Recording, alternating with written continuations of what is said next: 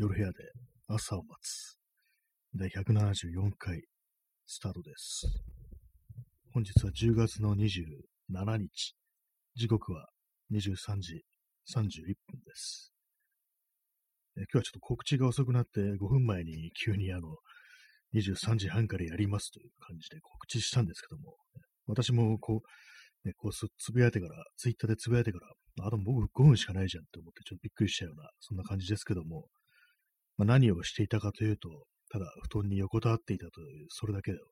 理由なんですけども、まあ、皆様いかがお過ごしでしょうか本日10月27日、もうそろそろ冬の足跡が、足跡じゃないや、足音が聞こえてくるといったような時期ですけども、まあまだまだ、東京はまだまだ寒いとは、寒いとはまだ言えないですね。っていうのも、ある程度湿度があるので、そう冬と特有のあの乾燥した寒さというものから少し遠いような、そういう感覚もあり、だからまあ私としてはまだ冬ではない。そんな風に思ってます。まあ、基本的にそうですね、あの、よく秋がなくなったとか、春がなくなった、まあ、四季というものが明確に分かれているようなものではなくなったなんていうふうに言いますけども、私の感覚では、もう、春は春らしさを失い、夏は夏らしさを失い、秋は秋らしさを失い、冬は冬らしさを失いという、そのような感じで、まあ、要はすべての時期、四季そのものがなんかこう、何かこう、うっすらとおかしくなっていってるような、そんな気がするんですよね。冬もそれほど冬らしくないっていうことは、まあ去年も感じたんですけども、あまり寒くなかったですからね、去年とか。なんか今年もそんな風になりそうな、そんな気がしています。え検索窓と間違えたさん、お水、かっここぼした。ありがとうございます。お水はいいですよね。このお水こぼしたのは、あの、このペットボトルのなんですけど、この蓋の外れ具合がこう、なんかいいですよね。脇に、傍らに無造作に置いてある風に見えて、これは意図的に蓋を開けてこぼしたな的な、そういうのが感じられてなんか面白いんですよね。はい、えー、お水ありがとうございます。え今日は他にあの、お便りをいただいているので、そちらから行きたいと思います。えラジオネーム、アスホール副総裁さんより、コロナ流行が始まり、高齢者が集まっていると感染し、重篤化すると聞いたあの当時は、自民党が崩壊のシナリオを望んだものでしたが、こんなお便り送ってすみません。はい、いえ、そんなものはございませんね。そんなことはないですよ。すみませんなんていうことはないです。私も自民党が崩壊するのは期待していましたからね。本当になんかあの政治家、まあ、特にあの、ね、自民党の、いわゆる特にあの麻生太郎とかがなんか感染して死ぬんじゃないかってことは私非常に期待したんですけども、どうもまだ生きてやがるってことでね、元気にあの暴言をね、振りまいてるという、そういう状態なんですけども、あれだけ、確かあの、運転手だったか、まあ、SP だったかがコロナに感染したってなったと思うんですけども、その麻生、麻生、ね、麻生太郎のな、なんで本人に感染しなかったのかなというふうに思うんですけどもね、非常に良しいなと思いますね。自民党の、ね、議員がなぜこう感染したとしてもね、すぐに病院入れて、で、あのね、立憲民主党の人とかなんか死にましたよね。なぜ石原信輝は、ね、入院できたのでしょうかなんてことをどうしても思ってしまうんですよね。まあ、このこの放送はあの明確に政治的な、ね、立場をあらわにしているというような放送なんでね、こういう感じであの、自行為の悪口は頻繁に出てくる、ね、そんな放送ですので、もしあのね、こう、ファンの方がいたらね、申し訳ございませんという、ね、申し上げておきましたけどもね。はい。えー、クジャルさん、アスホール太郎。そうですね。あの顔は割とアスホールっぽい顔してますよね。特に口元とか、そのあたりのことは思うんですけども。今日久々に動いてるアスホール太郎を見たら、さすがにあの、年を感じましたね。あの、喋り方とかに。ちょっとガラガラ声みたいになってますけども、まあ、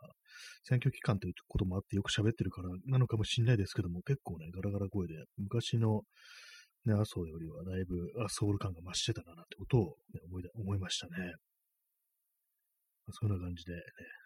最初からもう本日も、ね、初めからね、こう、明確に立場をあらわにした感じで、こう、お送りしてまいりますけれども、この放送いかがでしょうかというね、ところなんですけども、まあ、ちょっとね、あの、それに関連してるというか、まあ、そのね、関係し、関連してなくてもない話なんですけども、あの、昨日久々にあの、ポッドキャストを更新しまして、まあ、それはどういう内容かっていうと、あの、最近見た写真展の中で、まあ、これが良かった、あれが良かったっていう、そういう話をしてるんですけども、まあ、その最後に、の方にね、語った、まあ、写真展についてね、まあ、それがあの、なんだったかな、あの、なん、なんとかっていう人のね、こう、なんとかっていうね、展示、展示なんですけども、まあ、それはあの、昔、その人が、こう、幼い頃から大人になるまでの、こう、ね、家族写真とか、まあ、そういうものを、プリントを、こう、写真撮ってるっていうような、そういう作品だったんですけども、なんとなくどういう人なのかなと思って、その人の名前検索したら、あの、インスタグラムのアカウントが出てきて、なんかそれ見たら、なんかこうね、まあ、写真というよりはなんかこう、社交の、社交の場においてどういうふうに振る舞ってるかみたいなことが、まあ、結構、ね、こう、前面に押し出されてるっていう感じで、で、その中にあの、なんか自民党の議員のパーティーみたいのが、の写真があったりして、なんかこう非常に嫌な気持ちになりましたね。ああ、ポッドキャストを取り上げなきゃよかったっていうふうに普通に思ったんですけどもね、なんか嫌な気持ちになりましたね。訂正します。あの昨日なんか、ね、結構ね、その写真展を見てね、なんかこう切ない気持ちになったとか、まあ、心が動かされたみたいなことを言いましたけども、訂正します。あの、犬が可愛かっただけでした。はい。以上です。ね、まあ、ポッドキャストの話をね、こっちのラジオトークでしてもあれなんでね、この辺にしときますけども、なんかね、嫌な気持ちになったと。インスタグラムを見た嫌な気持ちになったっていうね、そんな話でございました。写真家なんだよなっていうね、なんか社交の、社交の場のなんか写真ばっかりだなと思いましたけど、まあ、いろんな人いますからねっていうね、そんな話でございました。インスタントコーヒーを飲みます。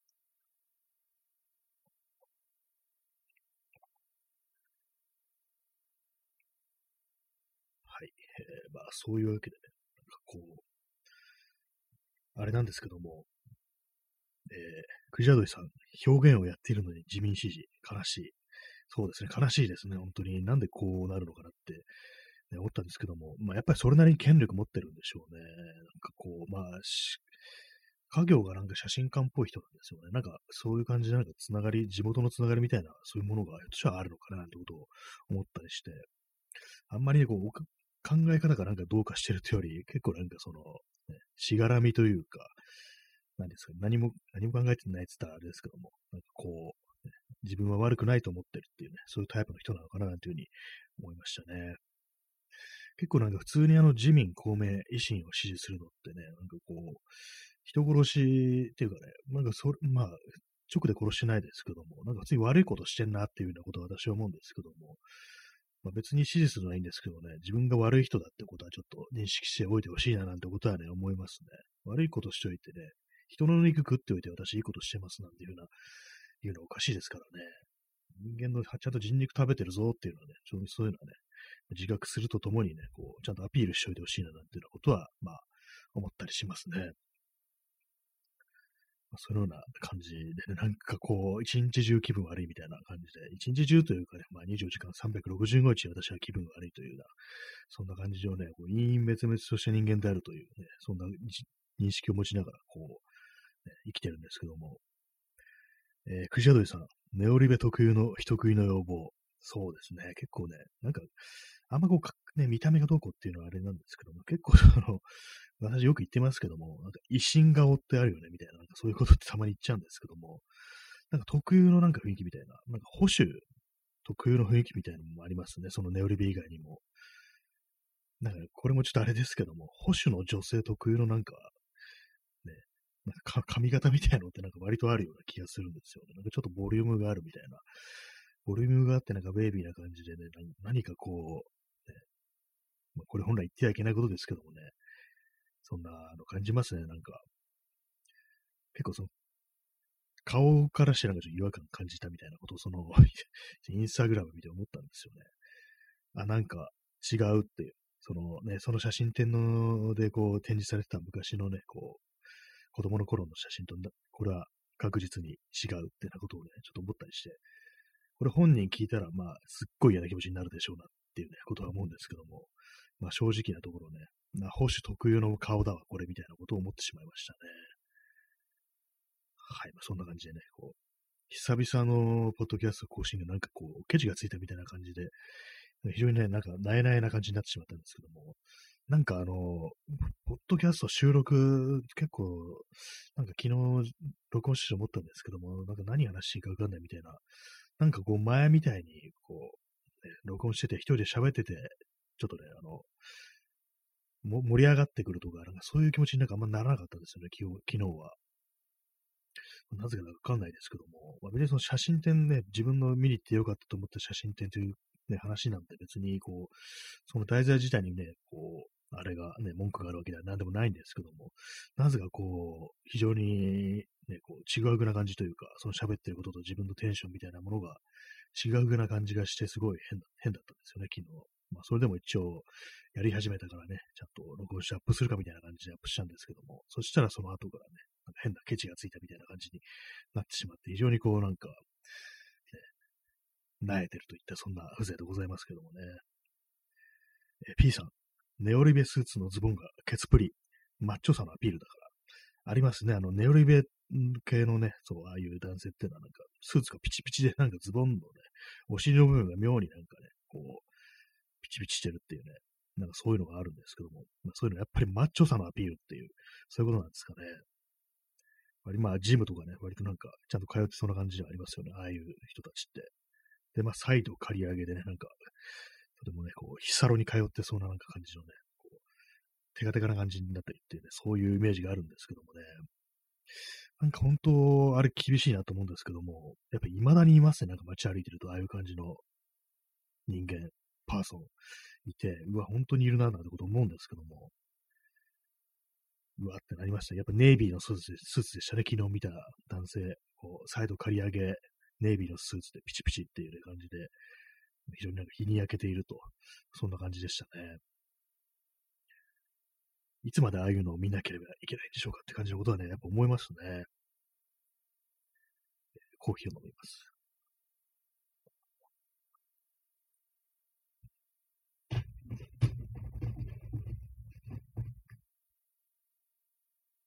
そのような、ね、ことを思ったという、一日でございました。まあ、そして、あの、ね、最近よく喋ってるあの、ジンがどうのこうのとかいう話なんですけども、なんか、ダメですね。あの、文章を書く気にならないですね。なぜでしょうかってことを思うんですけども、な何かこう、もう最近もずっと調子悪いというかね、なんか、これなんかちょっと変なことをね、どんどん考え始めてしまうというか、まあ、いかにね、どういう文章を書けばいいのかみたいなこと、そういう、まあ、自意識みたいなものがなんかすごくね、過剰になってくるっていう、そういう感じで、まあ、それでまあちょっとどうしたらいいかわかんなくなってくるっていうような、なんかそんなようなね、感覚があるんですけども、やっ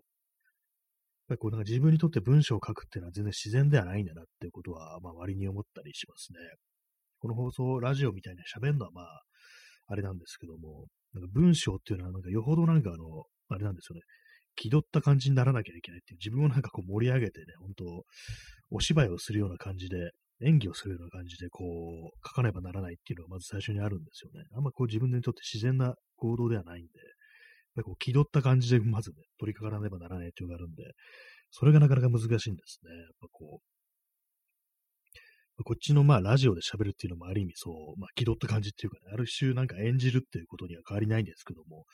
なぜかこっちは自然できるのに、その文章を書くっていうのはなんか自然じゃないんですよね、自分にとって。これなぜだかわからないですけども、まあ、これっていうのはなんかこう、ひょっとしたらその、なんかね、あんま良くない男らしさみたいなものに関係するのかなっていうことは思いますね。っていうのも文章っていうのは、文章を書くことっていうのはある程度自分をさらけ出さねばならないという、そういう側面があるように思うんですけども、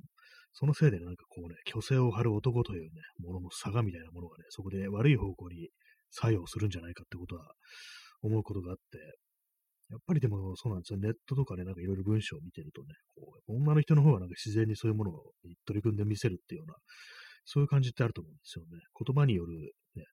こう、あれが得意っていうね、コミュニケーションみたいなもの得意っていう、なんかそういう、まあ、ちょっと、もう単純にまあそういう生産みたいなものに落とし込んでいいのかっていう感じはするんですけども、なんかどうもそういうね、印象は私にはありますね。本当にこう、あの、ツイッターとかでね、こう、フォローしてる人だとかね、まあそういう人見ても、やっぱりこう文章を書くのは結構自然だっていうようなことを、ね、言ってる女性の方がなんか多いという印象がありますね。えー、P さん、下田歌劇は口述筆記。あ、そうなんですね。知りませんでした。下田、下田会議も一瞬でなんかあの顔が浮かんできますけども。ああ、そうなんですね。珍しいんですかね、それは。結構あの、年を取ってからなんかこう、目とかね、こう、ちょっとね、あれになってきたから、その原稿に向かいよりはその口述で筆記してもらうなんてそういうことあるなんて聞いたことありますけども、下田歌劇はずっと口述筆記なんですかね。逆にそれでしか書けないっていうスタイルもひょっとしたらあるのかもしれないですね。まあ、そうそうですね、作家のなんかその、執筆のスタイルってもあんまこう気にしたことないんですけども、結構その取り組む環境みたいなものとか、そういうものでもね、結構書かれる文章っていうものに影響を及ぼしてくる、及ぼしてくるっていうか、それこそ使う原稿用紙だとか、まあ、手書きだとか、ワープロだとか、タイプライターだとか、パソコンを使うとかね、そういろいろあると思うんですけども、やっぱそういうなんか、ね、書き方によってなんかいろいろこうスタイルみたいなものって結構影響を受けるのかななんてことを今ふと思ったりしましたね。まあ今、まあ今私が書こうとしてるのは、あの、普通にあの Windows のパソコンのメモ帳にね、こう書き留めるっていうね、キーボードでね、パソコンで書くっていう感じなんですけども、ひょっとしたら手書きの方が良かったりするなんて、まあそんなこともね、あるのかもしれないですね。だからよっぽどダメだったらそういうふうに手書きというものにトライしてみる、まあ、そんな価値はもしかしたらあるかもしれないですね。そしてあの、まあ、言及するのが遅れましたけども、今日のタイトルなんですけども、ウェブで文章を読むということっていうね、こうタイトルなんですけども、やっぱりこうなんかあの、画面で、液晶画面で、もう特にあのデスクトップとかでね、ノートパソコンとか、まあ、大きい、ね、画面でこう文章を読むのって、まあ、ウェブサイトですね。ニュースサイトとかで文章を読むってなんか私すごいきついんですよね。っていうのもなんかあのー、特にね、あの、スマホとかじゃない限り、スマホでもまあありますけども、あの広告とかね、あとまあ、横のね、なんかあの、メニューとかね、なんか他の記事のね、こうリンクとか、そういうものを、まあ、要はあの、本文以外に余計な情報ってものがずっとまあこう、ね、表示されてるっていうのがあるんですけども、それがなんか、どうにもなんか気が散って仕方ないみたいな、そういうようなね、状態っていうのがたまにあるんですよね。今日それでですね、なんか全然なんかこう、集中できないって感じで、読もうとしてるのに読もうとしてるのに全然頭入ってこないっていう感じで結構ね、しんどかったんですよね。まあ、まあ、そういうね、スタイル、まあね、こう、まあ、利益をね、こう、生むものではなければならないっていうね、まあ、新聞とかもそうなんですけども、絶対まあその、開いてれば他にもね、いろいろ広告だのなんだのって絶対入ってくるんですけども、でもなんかウェブに限ってそういうものがすごく気が散るようにね、なんか作用するっていうのはあると思いますね。まあ画面が派手だっていうのありますからね、色もついてますしね、時には動画広告とかでね、こう動いたりするなんていうのはね、まあ、まあ、気が散って当然っていうのはまああるんですけども、なんかね、ほんとどうにもね、なんか、あれがどう無理になる時があるというね、まあそんな話でございます。えー、えー、ワントゥーさん、えー、こんばんは。こんばんは。パソコンの画面を見続けるのはしんどいですね。紙の書面の方が落ち着きます。そうですね。あの、なぜかパソコンは本当にしんどいんですよね。よくあの、寝る前にスマートフォンを見るなんていう話聞きますけども、どっちかっていうと私はパソコンの画面の方がしんどい気がします。っていうのは、まあ、文字サイズとかね、ああいうもののね、せいだと思うんですけども、あの、パソコンに比べたらね、やっぱこう、スマホの方が、ま、スマホの方がまだましっていうような感覚って結構ありますね、あれは。結構文字サイズがね、結構問題だと思います、いろいろ。文字サイズとか、あとね、太字とかね、ボールドの部分ですね。太字のね、部分がね、妙に対応されてたりすると、すっごい疲れるんですよね。今日たまたまなんかの記事で、あの、東洋経済オンラインだったから、なんかそれのね、なんかを読んでて、もうその太字がなんか連発されてて、これを書いた人は一体何を考えてこんな強調してるんだろうっていうね、太字がそんなに連発されてんじゃ強調の意味がないよっていう感じで思ったんですけども、あれはね、ほんとなんか悪い、こう、ね、例だなというふうに思って見てたんですけども、そうですね、やっぱりあの紙の書面の方がね、作ってのはやっぱどうしてもありますよね。負担が違いますからね。今日なぜなのかってことがね、いまいち自分でもこうわからないんですけども、やっぱどうしてもね、紙の方がいいですよね。まず光を走ってないですからね。私、あの、Kindle とかの、なんかあの、ね、電子書籍のあの、何でしたっけ？なんとかペーパーってありますよね。あの、電子インキでしたっけ？電子インクのね、ああいう電子書籍のタブレットみたいなやつは使ったことないんですけども、あれだとなんか幾分増しかみたいなことを言われますね。たまにあのなんかあの、ね、量販店の店頭とかで見てみると、なんかどうも変な感じがして、ぱりね、なんかこう、本ではねえな、みたいな、なんかそういうことはなんか結構思っちゃったりするんですけどもね。電子書籍私はね、ほとんど、ね、持ってないんでね、持ってるとしてもあの漫画ぐらいですね、読むのは。漫画ぐらいなんで、その本当の本というものも、文字だけの本というものをその電子書籍で所有したことがないんでね、それほど分かってはないんですけども、まあ、それでもあれですよね。まあ、究極紙ですよね。紙はね、まあ、場所は取りますけども、こう、ね、トイレに持って入れるしっていう。まあ、それはあの電子書籍でも同じなんですけども、まあ、なんかいろいろ気軽ですよね。寝ながら見るのにもね、なんかいいですしね。まあ、それは電子書籍も同じなんですけどね。まあ、どっちにしろね、何かこう、ちょっと言葉にできないね、気楽さみたいなものが、まあ、紙の本にあるというね、まあ、そんな話でございました。まあ、つってもそんな本見てない、読んでないですからね、なんだかんだ言って。はい。まあ、その、ね、ウェブでこうニュースとか文字読むのはすっごい疲れるという、そんな話でした。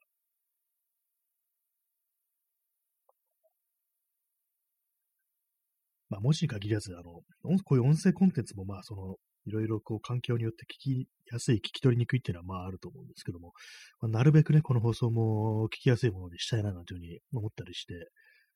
まあ今これラジオトークですけども、ポッドキャストとかはなるべくこう雑音とか入らないようにノイズとか消したりしてるんですけども、まあそれでもね、あんまこう高い機材を使ってるわけではないので、やっぱこう、限界みたいなものはあるななんていうふうに思うんですけども、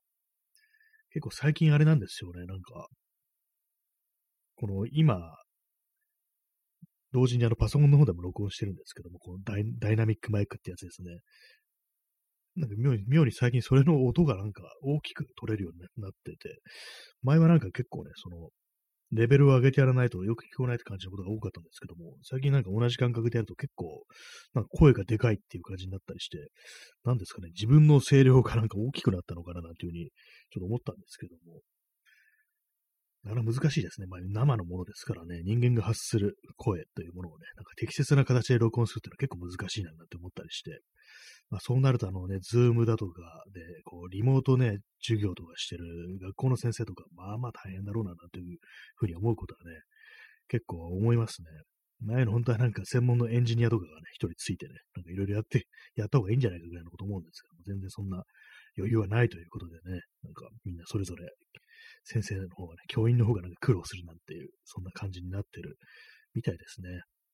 まあ、いろいろ設備整えるのもお金かかりますしね。なんだかんだ言ってこう、テクノロジーの進歩とか言っても全然人間は楽になってないななんていうふうに、そんなことをね、思ったりする次第でございます。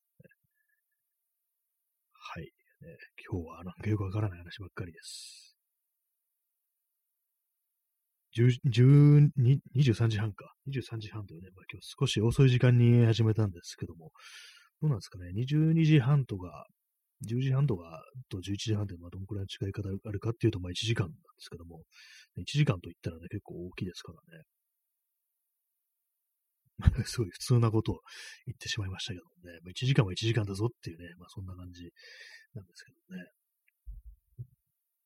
はい、まあ、そんな感じで、あの、まあ何が言いたかったとかというと、あの、まあ、文章を書くのって難しいなっていう、まあそういう話ですね。こう、やっ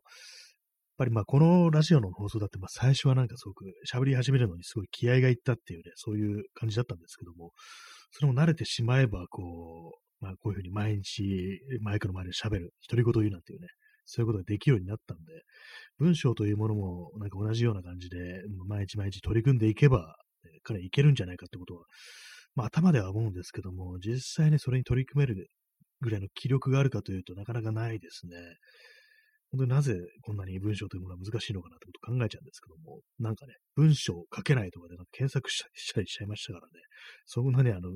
まるでなんかね、こう、ライターだとか作家気取りでなんかそんなこと検索するのおかしいぞというふうに思うんですけども、ど素人が気楽にやればいいじゃんという感じなんですけども、なかなかね、こう難しいという、そんなことを感じてしまいますね。ツイッターとかでわけのわかんないこと書くのはね、しょっちゅうやってるのになぜ文章となるとその同じぐらいの気軽さでいけないんだよなんてことは思うんですけども、やっぱりこう、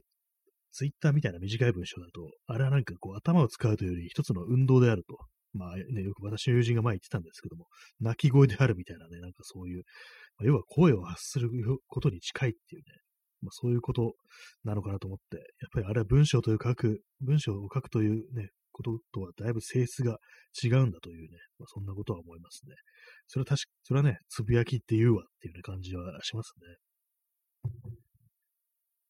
はい、ツイッターの話でした。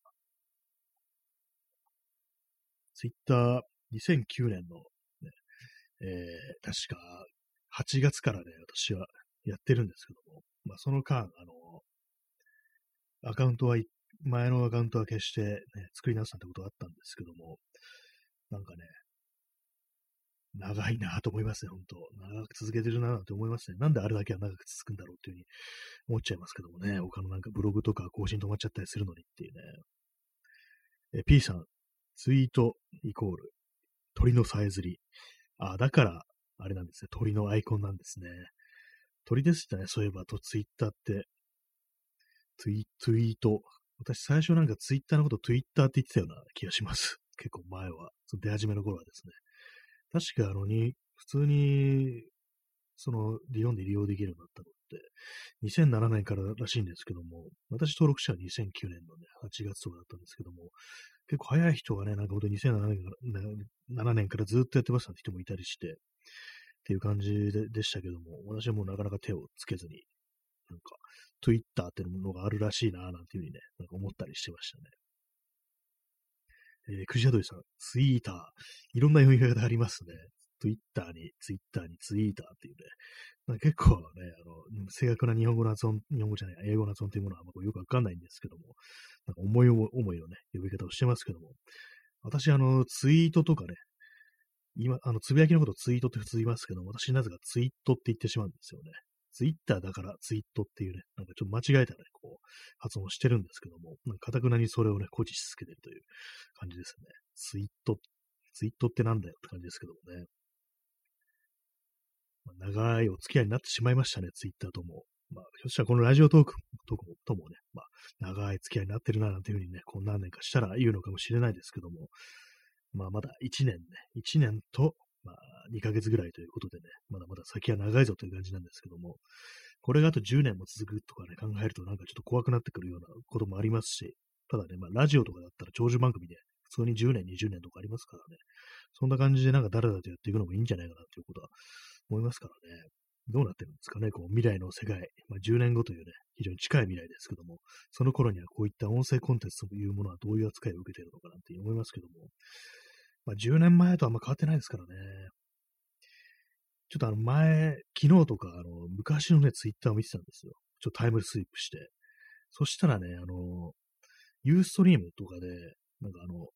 ラジオみたいな、ラジオ番組みたいなのをやってる人がいて、で、そこなんか結構ね、あの曲とかをね、普通に流してるみたいな感じのことあったんですよね。あれ今だったら普通にその AI にね、あの著作権侵害って判断されてアウトになると思うんですよね。なんかこう、時間、時間が過ぎたななんてこと思いましたね。え P さん、その昔、東博則が、ひろきから、オタクのデータベース的な共通知識をベースにしたやりとりは、言語のやりとり的なコミュニケーションでなく、獣の逃亡に近いという説を、あ、そんなこと言ったんですね。アズマンが、ハズマンが、そんなこと言ったんですね。ああ、でもなんかもう分かってるよねって感じで、こう、もうね、皆まで言うなって感じでね、こう、ぼそっとね、こう、なんか一言だけ言うみたいな感じっていうのは確かに、こう、獣のね、もう、コミュニケーション、逃亡へ、まあ、あれにすべていろんな情報が込められてるってことですかね。まあ、そんなことなのかもしれないですね。まあ、みんなオタク的な感じになってるっていう感じかもしれないですね。私もなんかそんな感じのところがあるのはね、ちょっと否定できないところではあるんですけどもね。はい、まあそんな感じで、まあお送りしてまいりまして、第174回か5回か6回かわからないですけども、そんな感じでね、なんかこう、よくわからない話を今日もしたという次第なんですけども、ね、ねっていう感じですね。よくわかんないですけどもね。はい。まあなんかこう、文章というものを、ね、読んだり書いたりすることはなんか結構難しいという話と、なんか喋るということのね、なんかこう、性質みたいな話をしましたけども、どうなんですかね。なんか本当にあの文章を書けるようになるんでしょうか。一日ね、こう、一文でもね、書けたらいいなというふうに思ったりして、まあ同じような感じで絵とかもね、描いていけたらなというふうに思ったりするんですけども、まあ思ってるだけですね。ずーっと思ってますね。思い続けてるということでね。思うことだけは無限にできるっていう感じなんですけども、さら そろそろちょっと手を動かしたいなというふうに思ったりするんですけども、まあ、毎日元気がないですね、本当まあそんな感じで本日はこの辺りで失礼します。それでは皆様、ご清聴ありがとうございました。それでは、さようなら。